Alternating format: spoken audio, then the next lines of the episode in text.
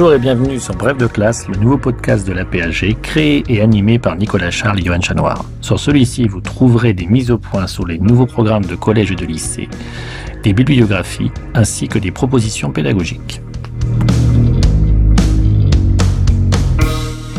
Bref de classe, c'est aussi la possibilité à chaque émission d'écouter ou de podcaster à part la partie pédagogique où un spécialiste vient présenter un document et un personnage que vous pourrez réutiliser dans vos classes.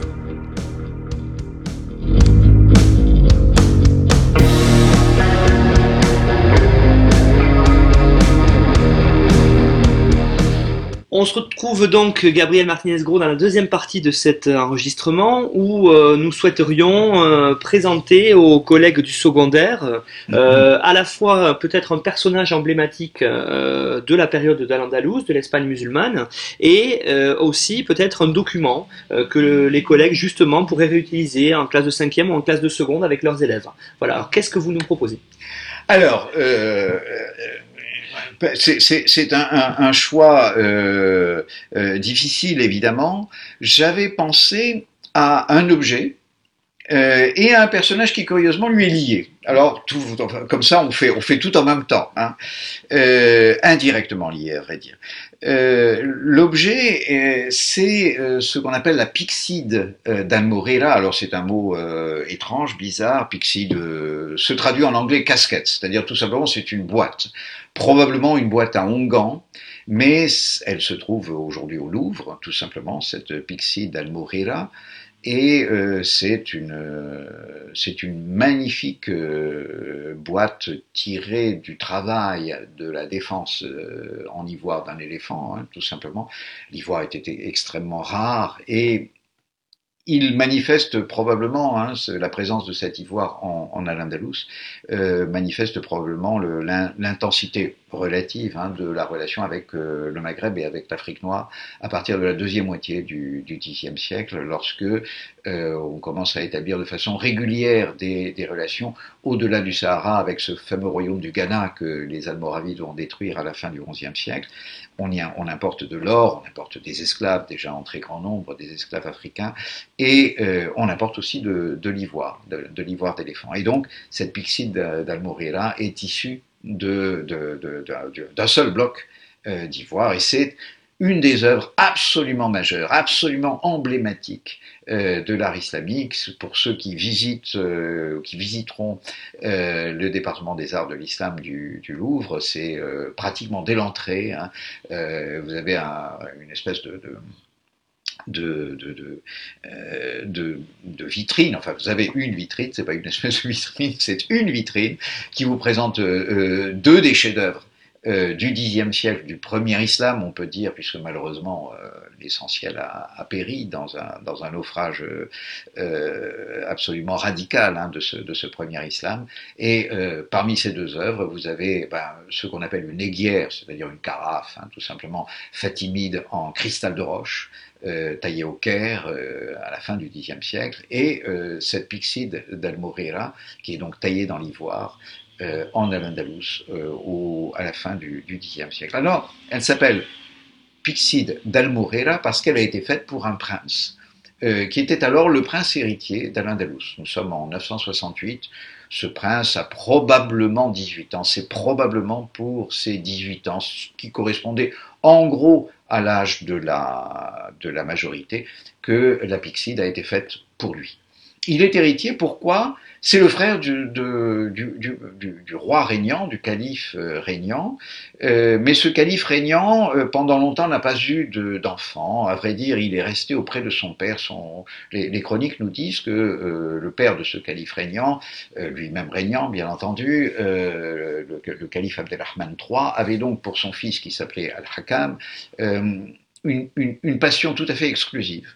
Et alors qu'il euh, avait laissé ses cinq ou six autres fils d'un très très grand nombre de femmes, hein, euh, le harem était considérable de plusieurs dizaines de femmes, euh, il avait laissé la plupart de ses fils s'établir dans la ville de Cordoue, il avait gardé auprès de lui son aîné, hein, qu'il avait eu à l'âge d'une vingtaine d'années, hein, donc il avait une vingtaine d'années de moins que lui, Al-Hakam, et donc cet Al-Hakam ne s'était jamais marié, On disait même qu'il avait plus de goût pour les garçons que pour les filles et qu'il ne se marierait jamais. En tout cas, son père en était persuadé.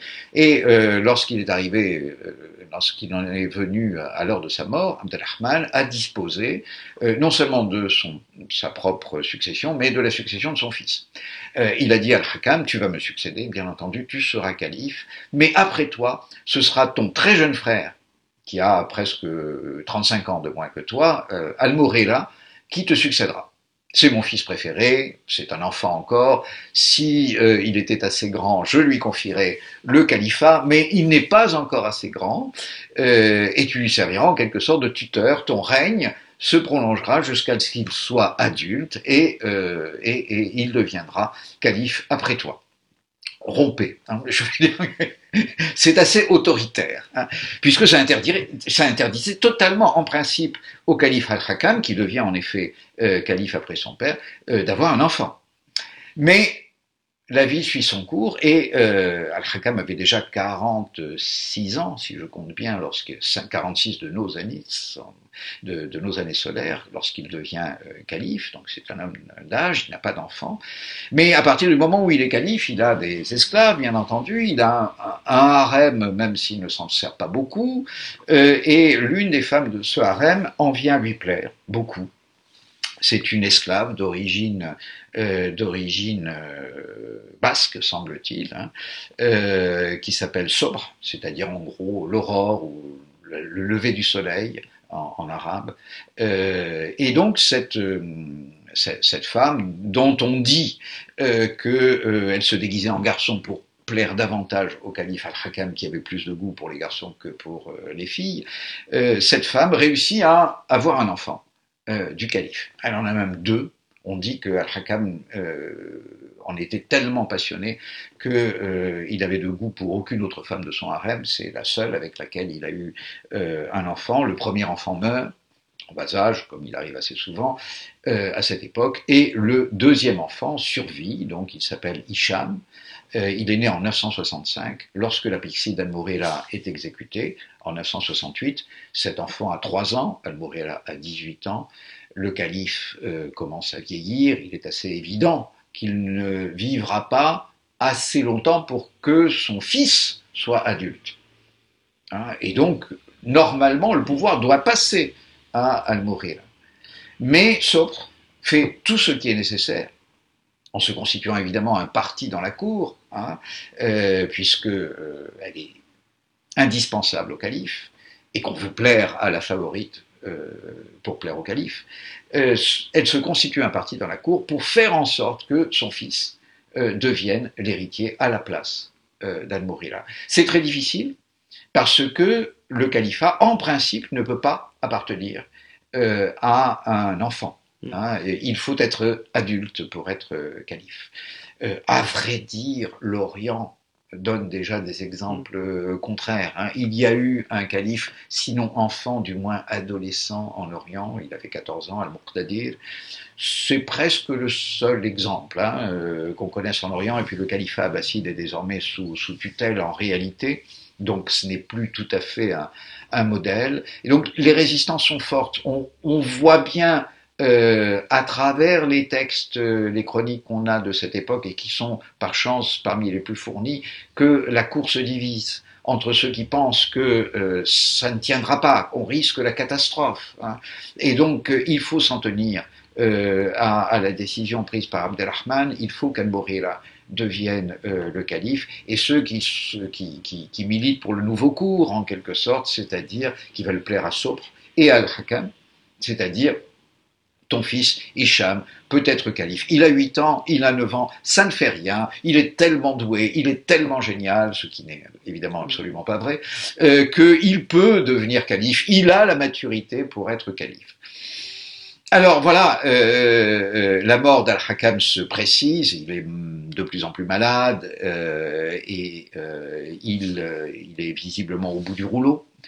Euh, et euh, Sobre décide, avec l'aide du Premier ministre euh, du calife, et surtout avec l'aide de son, comment dire, de son favori, Hein, c'est-à-dire de l'homme qui gère sa fortune. Hein, il y a là une fortune qui lui a été évidemment euh, offerte par le calife, mais en tant que femme, elle ne peut guère sortir du harem, donc guère administrer ses biens. Hein. Et cet homme est l'homme qui administre ses biens. il s'appelle Ibn Abi Amir, et c'est sur lui et sur le Premier ministre qu'elle va s'appuyer pour éliminer Al-Mourira elle a une, chance euh, considérable, c'est qu'évidemment euh, le calife va mourir à l'intérieur du palais, donc elle en sera l'une des premières informées, et donc elle a le temps d'agir, et le temps d'agir il est, extrêmement simple. Euh, le calife meurt dans la nuit, dans une nuit. au petit matin, Al-Mourila est arrêté et il est étranglé dans sa maison même, ce qui prive le parti d'Al-Mourila de candidats. Il n'est pas nécessaire d'exécuter massivement euh, les membres de ce parti, ils le seront, mais un peu plus tard. Hein, euh, petit à petit, on s'en débarrassera petit à petit. Euh, il suffit de les priver de, candidats. Hein. Et, donc la, pixie d'Almorilla a quelque chose d'extrêmement tragique, doublement tragique en quelque sorte, d'abord parce que son, celui pour lequel elle avait été faite, qui est un prince héritier, va disparaître dans des conditions tout à fait euh, tragique, hein, euh, euh, mais aussi parce que l'homme qui exécute Al-Mourira, c'est donc ce Ibn Abi l'homme de confiance de, de C'est celui qui va prendre petit à petit le pouvoir. il va changer de nom, on l'appelle Al-Mansour ensuite. Hein. C'est l'homme des grandes expéditions militaires contre euh, le nord chrétien de la péninsule ibérique. Petit à petit, il va se débarrasser de ses complices dans le coup d'État, parce que c'est un coup d'État évidemment, hein, euh, de la matinée de la mort du calife euh, Al-Hakam II. il va même se débarrasser de Sopre en, prenant avantage du fait que lui, il est un homme, il peut commander les armées, et elle est une femme, et ne peut évidemment ni sortir du palais, ni euh, commander les armées, et il va tenir le petit calife euh, Hicham, euh, au nom duquel il gouverne, en tant que hajib, dit-on, c'est-à-dire en tant que chambellan, hein, il va le tenir dans une espèce de de minorité euh, éternelle. Hein, euh, lorsque Ibn Abi meurt en 1002, après 24 ans de, pouvoir absolu sur l'État, Hicham a 37 ans et pratiquement il n'est jamais sorti de son palais. Hein. Il a été tenu pratiquement prisonnier par euh, Al-Mansour et Ibn Abi Amir. Et, l'éclatement d'Al-Andalus, qui va déterminer le régime des taïfas au XIe siècle, tient en grande partie à cette histoire, c'est-à-dire que, euh, en fait, euh, la, dictature qu'Ibn Abi Amir, euh, dictature victorieuse, hein, en particulier par ses expéditions contre le nord chrétien, qu'Ibn Abi Amir impose à, à l'Andalous, sera d'autant moins acceptée qu'elle a commencé sur, sur un meurtre. Hein, et que ce ne sera jamais oublié. Hein. Lorsque Ibn Abi Amir meurt, il transmet son pouvoir à ses propres enfants dans les mêmes conditions, c'est-à-dire que le même calife, euh, Hicham II, passe sous la tutelle euh, des enfants euh, d'Al-Mansour. L'aîné d'abord, puis l'aîné meurt. C'est le cadet des fils euh, d'Al-Mansour qui, prend le pouvoir. Pour quelques mois seulement, une révolution éclate à Cordoue menée par les Omeyyades, par la famille des, des, Omeyyades, qui renverse le pouvoir du dernier fils d'Al-Mansour. Et celui qui va exécuter le fils d'Al-Mansour, hein, euh, abandonné de tous, euh, en particulier des, membres berbères, des mercenaires berbères de son armée, c'est le fils dal Étrangement, Al-Mourela, quand il est mort, avait 27 ans environ, hein, il avait déjà un enfant. Et cet enfant, 40 bah, ans plus tard, prend la revanche euh, de la mort de son père en assassinant le fils de celui qui assassinait son père. Donc un objet qui est représentatif à la fois de la complexité euh, de ce califat omeyyade de Cordoue et en même temps on est à une période de la fin de l'apogée, hein, de, totalement de Totalement. C'est l'acmé et en même temps la chute. Hein, presque en même temps. Mais Gabriel Martinez-Gros, on vous remercie. Alors, sachant pour euh, toutes les personnes qui ont écouté qu'on retrouvera euh, donc des photographies de cet objet, une bibliographie euh, complète sur le site internet de la PAG. Voilà. Merci beaucoup. Merci à vous.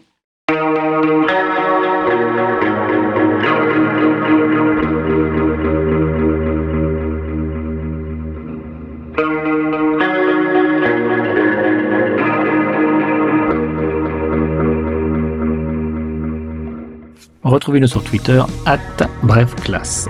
Tout le contenu de l'émission, la bibliographie, les documents exploités par l'auteur sont disponibles sur le site officiel de la PAG.